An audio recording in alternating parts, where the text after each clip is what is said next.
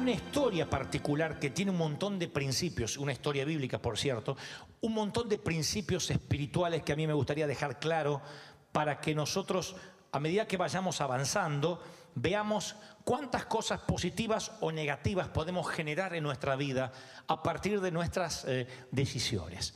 Deben recordar ustedes que había un general del rey de Siria, un general del ejército de Siria, que aunque era un hombre valeroso en extremo, la Biblia dice que tenía un problema que era leproso, tenía lepra, y una mujer israelita esclava que trabajaba para el rey de Siria nota esta enfermedad. Él se ponía su armadura, su traje caro y presumo que no se notaba su falencia o su anomalía. Pero quien lavaba su ropa, la sirvienta o la mucama, nota la sangre, quizás la supuración en su ropa interior de este caballero y con buen tino se acerca a la esposa de Naaman y le dice que ella conoce un profeta que puede eh, sanar su lepra, que tiene un Dios que puede sanar su lepra. Ese profeta se llama Eliseo. Así que la mujer le habla a su esposo, le dice, ¿por qué no lo va a ver?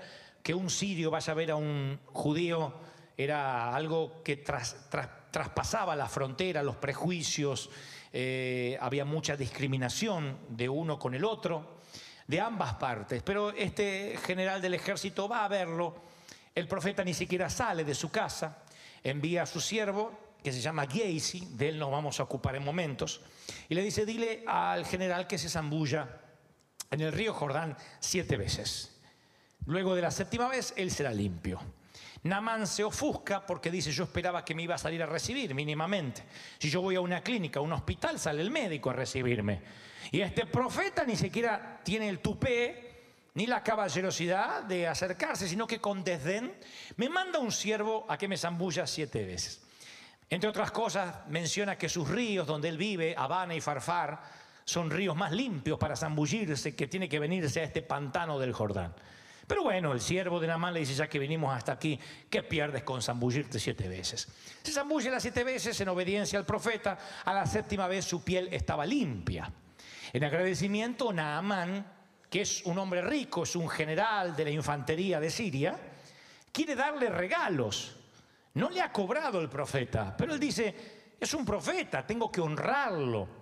Así que se acerca a la casa del profeta y dice, yo quiero traer tesoros, darte algo, unos vestidos, ropa cara, algunos perfumes, déjame que te deje algo de regalo, algunas joyas. Le responde el profeta, vive Jehová y vive mi alma, que no aceptaré retribución alguna por lo que Dios me dijo que tenías que hacer. De alguna forma el profeta siente de que él se lleva el crédito, se llevaría parte del crédito si acepta un regalo, como si fuese una idea del profeta, la sanidad. Y no tiene nada que ver él, simplemente cumplió con lo que Dios le dijo que le dijera al hombre. Así que Namán se siente mal, insiste. El profeta dice, bajo ningún punto de vista, Geisi, el siervo de Eliseo, es el mudo testigo de esta, transacción, que no llega a ocurrir. Gacy piensa, ¿y por qué no le acepta si nos vendría tan bien un poco de joyas?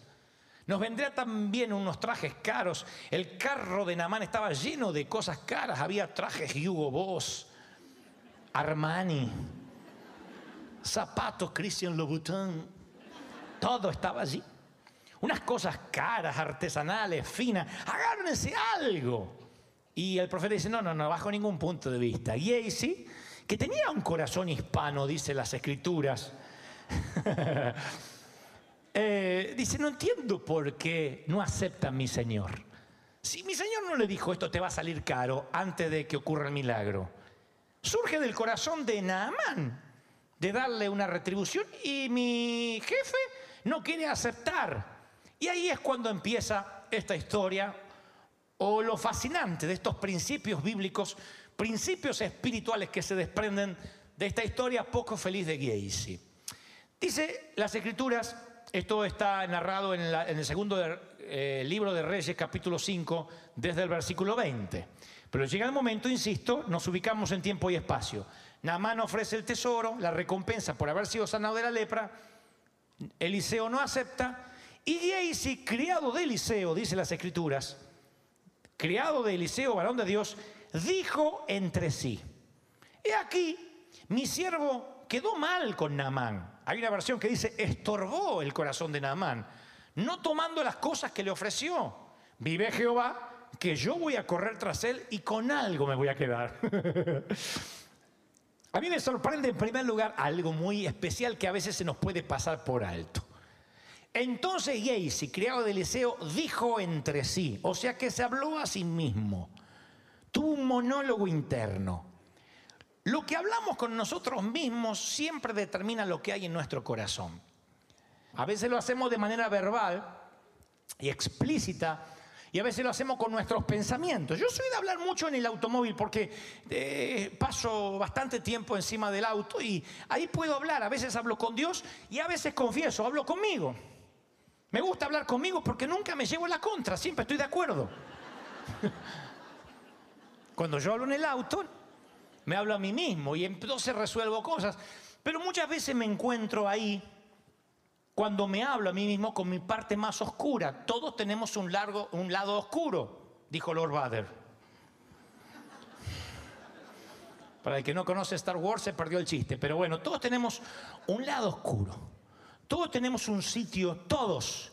Tú dices, pero Cristo me redimió y soy santo por la gracia. Sí, pero tenemos nuestras partes oscuras. Esa parte oscura está compuesta por lo que no decimos políticamente, por lo que no transmitimos, por el que dirán, por lo que nos guardamos.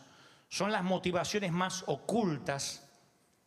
Creo que nos haría bien de tanto en tanto, si estás solo, si no es en el automóvil, en el baño, bajo la regadera, en la ducha, hablar como Gacy, que dijo, y se dijo a sí mismo, dijo entre sí. Sería bueno preguntarnos, a ver, ¿por qué yo quiero servir en la iglesia? ¿Por qué quiero predicar? ¿Por qué quiero hacer este negocio? ¿Por qué quiero casarme? Nos sorprendería descubrir nuestras partes más ocultas. Para eso uno tiene que decirse entre sí, como Gacy, hablar, decir, este soy yo. Porque si no logramos vernos quién soy, ¿cómo vamos a pedir misericordia de lo que necesitamos? Así que Gacy se habla a sí mismo. Lo que se dice es, he aquí mi Señor, está hablando de Eliseo, estorbó, ofendió a Namán, no tomando las cosas que trajo, así que le voy a salvar la reputación a mi pastor. Ese es el grave problema de algunos cristianos que no entienden la macrovisión de la iglesia y quieren ser más buenos que Dios. Siempre hay alguien que cuando se mete redentor termina crucificado. Yo quiero que aprendamos esto juntos. Yo lo aprendí con dolor. A veces Dios, hay por allí algún hijo que no valora lo que tiene en la casa del padre, pide su herencia y se va y la dilapida por ahí y termina comiendo con los cerdos. ¿Conocen la historia? Entonces, él cuando se ve entre los cerdos y entre los puercos, él piensa, la verdad que los sirvientes de mi padre comen mejor que yo. ¿Qué hago entre puercos? Me levantaré e iré a mi padre. Regresa ustedes conocen la historia. El padre lo recibe a pesar de que se gastó la, herencia, le pone un anillo en su dedo, lo manda a bañar, mata al mejor becerro. Todos conocen la historia relatada por el Señor del Hijo Pródigo. ¿Qué pasa si algunos tienen el espíritu de Gacy? Quieren ser más buenos que Dios Y cuando este está acá en medio de los cerdos diciendo, che, estoy acá comiendo con los cerdos, mejor que me voy a la casa del padre, vienes tú y dices, ay hermano, yo sé que está entre puerco, le traje unos, unos chiles, le traje unos burritos para que no coma las cosas de los cerdos. Ay, porque yo sé que su papá lo dejó ir, pero yo tengo tanto amor. Y le das una vianda en el chiquero. ¿Qué hace este que se estaba levantando para ir al padre? Ah, gracias, padre. Se queda en el barro y come los burritos que tú le das. ¿Qué estás haciendo? Interfiriendo en el regreso de un hijo pródigo a casa. ¿Saben cuánta gente es arruinada en su regreso al Padre porque damos una ofrenda que Dios no nos mandó a dar? Porque damos una ayuda que Dios no nos mandó a ayudar? Porque le damos una palabrita disfrazada de profética que no teníamos que haberle dado porque Dios está tratando con él? ¿Qué pasa cuando un padre en la casa, cuando una madre reta al hijo y el otro cónyuge se lo pone a defender al hijo? ¿Qué pasa cuando tú le dices a tu hijo, ahora tienes penitencia? Y el otro cónyuge dice, déjalo, pobrecito. ¿Qué hace el nene? Uno es el diablo y el otro es el ángel. Entonces se ponen los dos de acuerdo y dicen, no me desautorices, porque estás retrasando su educación. El Señor dice, no me desautorices. Si Eliseo le dice a Naamán, no acepto nada de lo que me quieras dar, ¿por qué vas corriendo atrás? No, es para que no quede mal. ¿Quién te mandó? Y muchas veces por falta de discernimiento metemos la pata y nos interponemos en un trato que Dios tiene. Uno no puede a todo el mundo ayudar. Sí lo bendecimos, sí, pero no, nosotros no podemos decir ayudamos a todo el mundo porque hay gente que lo que quiere es a veces no trabajar, no esforzarse, no pagar un precio y siempre quiere que los otros lo sirvan. Son gente que no saben dar, solo han aprendido a recibir. Y son como el mar muerto, que, terminan todos los ríos en él, pero no tienen salida en ninguna parte. Y entonces no, no, no, no tiene peces, no tiene vida. Y eso es porque mucha gente no entiende los propósitos de Dios, como Gacy, y se mete ahí a hablar cuando no se tenía que haber metido.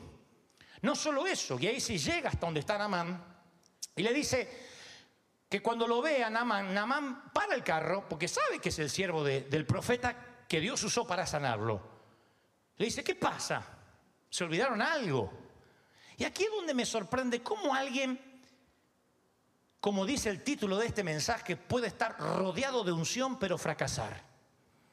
¿Cómo alguien puede estar rodeado de la gloria de Dios y ser tan necio? Baja Namán del carro y le dice, Gacy, ¿en qué te puedo ayudar? Y dice Gacy, mi señor me manda que te diga que justo vinieron dos personas de visita que no los teníamos pensado a comer. Si me puedes dar algo de plata, dos trajes y Hugo Boss, algo. Porque justo que te fuiste vinieron visitas. Se manda una mentira al tipo. No solo eso, sino que dice, mi Señor me dijo, otro error evangélico. El Señor me dijo, el Señor me mostró, el Señor me hizo sentir. Y a veces ni te dijo, ni te mostró, ni te hizo sentir, son tus ganas. Entonces yo tengo que decir, mira, ¿me dejas orar por ti? Porque yo he sentido en mi corazón de que necesitas oración. Y a lo mejor es Dios que me está mostrando, ¿no? ¿Me dejarías orar? ¿Por qué eso va a caer mal? ¿Por qué necesitamos decir, Dios me mostró que hay un demonio en ti? Va a salir ahora, va a salir ahora. Eso te está diciendo, si no tiene demonio, consíguete uno porque lo tengo que sacar. No puedo quedar mal.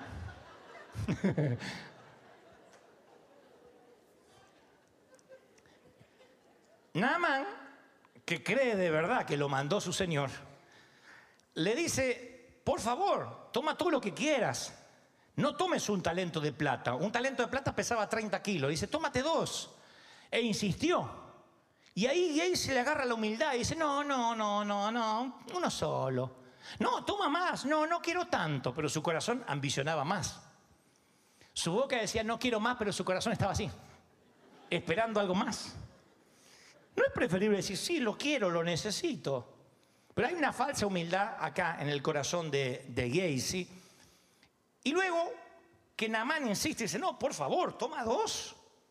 Porque lo que hizo tu, Señor es, es grandioso yo no tengo palabras para agradecer. Llévale más. ¿Qué quedó? ¿Cuatro? ¿Cinco?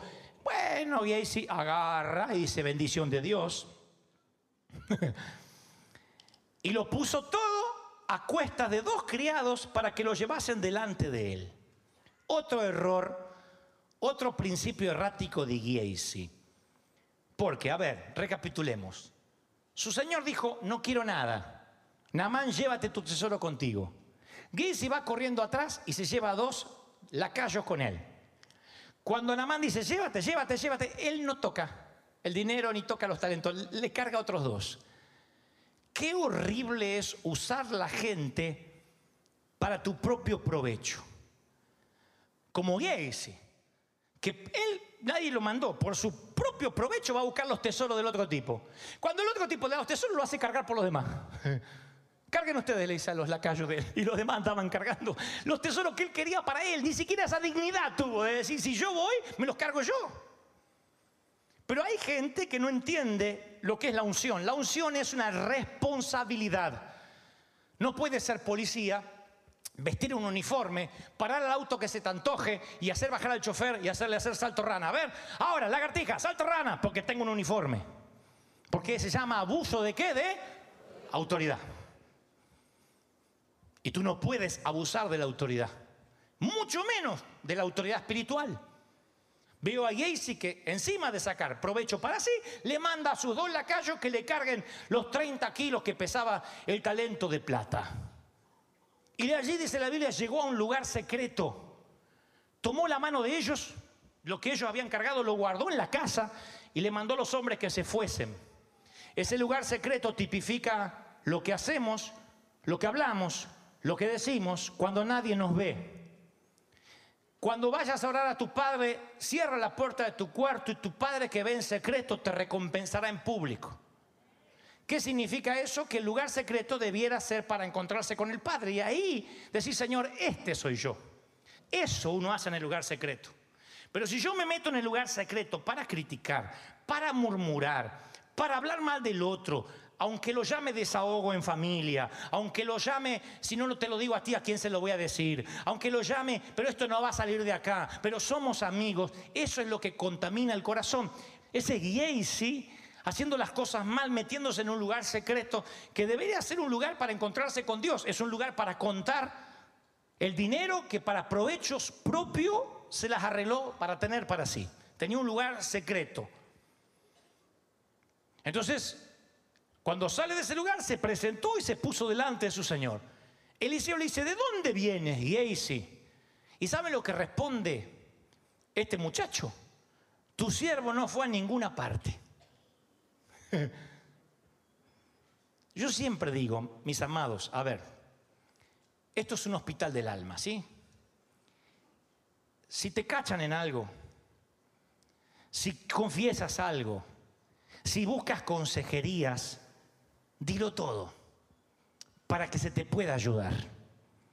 Sé honesto, sé directo con el Señor. Cuando vas a la presencia del Señor, dile, este soy yo. ¿Sabe lo que le contesta Eliseo? Le dice, Gacy, fíjense si no, si no son palabras que duelen. ¿No estaba mi corazón contigo cuando fuiste corriendo atrás de Namán? No le dice, yo te vi, el Espíritu me reveló, me dijo el Señor. Fíjese con qué amor le habla. Mi corazón no estaba ahí. Me impacta que el corazón de Eliseo estaba con su siervo aun cuando éste se equivocaba. A mí me impacta eso. Es como digo siempre, cuando Dios le dice a Elías, ¿qué haces aquí? Elías estaba en una cueva, ¿se acuerdan? Pero bien pudo haberle dicho, ¿qué haces allí? Lo cual hubiese ubicado a Dios fuera de la cueva. Pero yo leí muchas veces ese episodio y fui, a los originales y a distintas versiones bíblicas y dicen todas, ¿qué haces aquí? Dios pudo haberle gritado desde fuera de la cueva como Jesús lo haría después con Lázaro, sal fuera, ¿qué haces en esa cueva? Un padre no hace eso.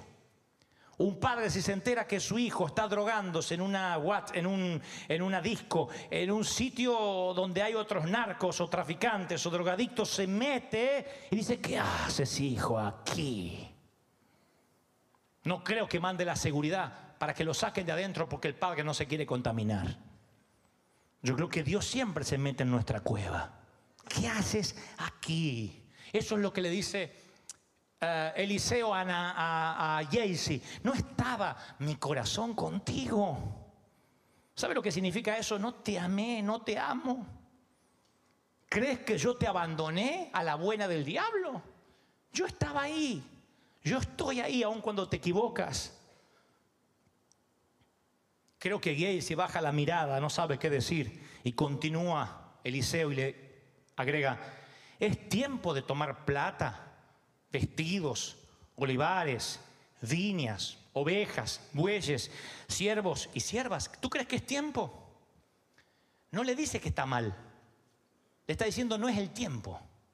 Otro principio fundamental. No está mal, pero si no entiendes los tiempos, vas a meter la pata. No está mal que tomes bueyes, ovejas. De hecho, la Biblia está llena de millonarios. Abraham era un magnate, millonario. Lo que poseía Job era increíble. Creo que no lo posee hoy ni Donald Trump.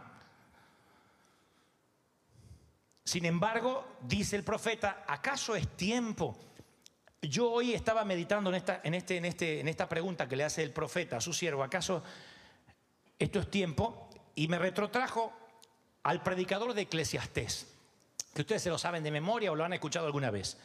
Pero a veces si no lo vemos con detenimiento parecería que esto fuera algo infantil o como la licencia poética de algún cantante que quiere poner palabras por poner. No, esto está quirúrgicamente puesto por Dios. Dice, todo tiene su tiempo, todo lo que se hace debajo del cielo tiene su hora. Tiempo de nacer y tiempo de morir. ¿Usted piensa que alguien necesita esa aclaración? Nadie sabe quién se está muriendo y quién está naciendo. Parece que no, porque el proverbista necesita aclararlo. Tiempo de plantar y tiempo de arrancar lo plantado. O sea que hay gente que no entiende cuándo hay que sembrar. Siembra mal. Y no entiende cuándo hay que cosechar. Cuando viene la cosecha dice, no, gracias, no, gracias, se le pudre la cosecha. Y acá te dice, tenés que ver los tiempos, porque si no, no vas a sembrar y no vas a cosechar. Tiempo de matar y tiempo de destruir. Ah, hay tiempo para hacer la guerra, para que la paz prevalezca, pero hay tiempo de edificar. Hay tiempo de llorar y tiempo de eh, eh, reír. Hay tiempo de bailar. Tiempo de buscar y tiempo de perder. Ah, hay tiempo de perder. ¿Sabían que había tiempo para perder? Yo no lo sabía hasta la Copa América.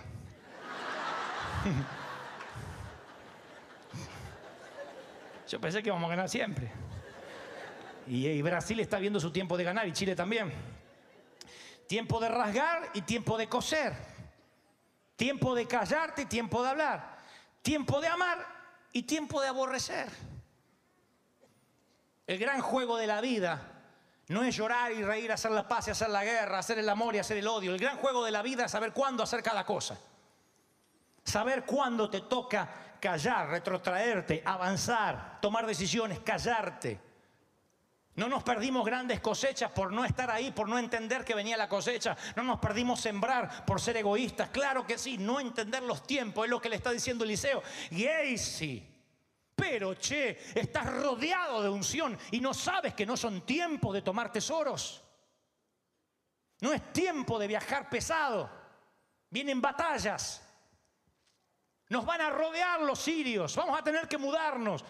¿Te pensás que voy a andar cargando 30 talentos de plata? No es tiempo de amontonar riqueza. No le dijo no amontones riqueza, le dijo no es tiempo ahora.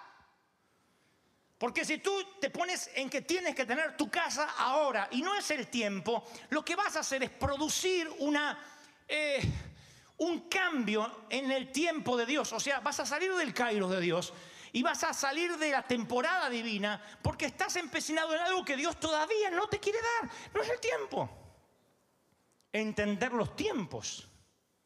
Entender que hay tiempo de descansar, tiempo de trabajar, tiempo de avanzar, tiempo de quedarse quieto, tiempo de retroceder y tiempo fundamentalmente de no quedarse con los tesoros de nadie si Dios no te mandó y mucho menos a decir Dios me dijo. Así que Gacy sigue bajando la cabeza, Eliseo es da su veredicto y es eh, ecuánime en lo que va a decir. Y le dice, por tanto, la lepra de Naamán se te pegará a ti y a tu familia forever. Y salió de delante del leproso, blanco como la nieve. Los hijos de este hombre, Gacy, se vieron bloqueados en la transición del espíritu. Para siempre significa una maldición por años que Cristo tendría luego que venir a quitar en la cruz del Calvario. Porque no es hasta la cruz en que la maldición generacional fue quitada. Antes de la cruz la maldición permanecía a menos que haya arrepentimiento. Los hijos de Abraham hasta el día de hoy están enfrentados, judíos y árabes. Miren si las maldiciones duraban años. Así que yo creo que la maldición de Gacy afecta a sus hijos y a los hijos de sus hijos y a sus nietos y a los nietos y a los bisnietos. ¿Por qué? Porque no supo entender los tiempos. Y yo no quisiera que nadie se pierda por no entender los tiempos de Dios, las temporadas divinas. A lo mejor te está tocando tiempo de siembra o tiempo de cosecha. O tiempo de esperar la cosecha que parece sequía. A lo mejor estás teniendo tiempos de llorar. A veces estás bailando, a veces estás riendo. Mientras que la música dure, baila. Mientras que la música dura, baila, pero a veces se detiene la música en tus oídos y tú dices, ¿qué hago? ¿Sigo bailando de memoria? No, no fuerces, no bailes. Dile al Señor, estoy triste, no oigo tu música. Y no voy a parar hasta que no vuelva a escuchar la música del Espíritu porque quiero danzar en verdad y en espíritu. No en la carne y en la mentira, en espíritu y en verdad. Aleluya. ¿Cuántos reciben esta palabra? Dígame amén. ¿Qué tiempo estás viviendo, Gacy? Yo no quisiera que la lepra de aquel que le quise sacar algo para mi provecho se pegara a mí. ¿Qué significa, qué tipifica la lepra? Todo aquello que vemos en los demás y que no logramos ver en nosotros. La lepra tiene que ver con el pecado, la lepra tiene que ver con la desobediencia. Creo que estamos viviendo un tiempo donde el Señor nos disciplina, nos dice, este es el tiempo que estás viviendo y hay que aceptarlo. Y ojalá que cuando te toque bajar al sepulcro y encontrarte con el Señor, hayas sido fiel a lo que Dios quería que fueras. Que diga, Señor, este soy yo. Dios se alegra con un ladrón al lado de la cruz diciendo, acuérdate de mí cuando vengas en tu reino. Que los fariseos que estaban abajo cuidando las 600 leyes de la ley, que busca el Señor corazones contritos y humillados, que Él jamás desechará. Sé propicio de mí, pecador. Aleluya. Ese es mi Dios. Ese es el Dios que está en River Church el Dios de la gracia, el Dios del favor. Ese si crees que Dios habló, celebra al Rey de Reyes y al Señor de Señores.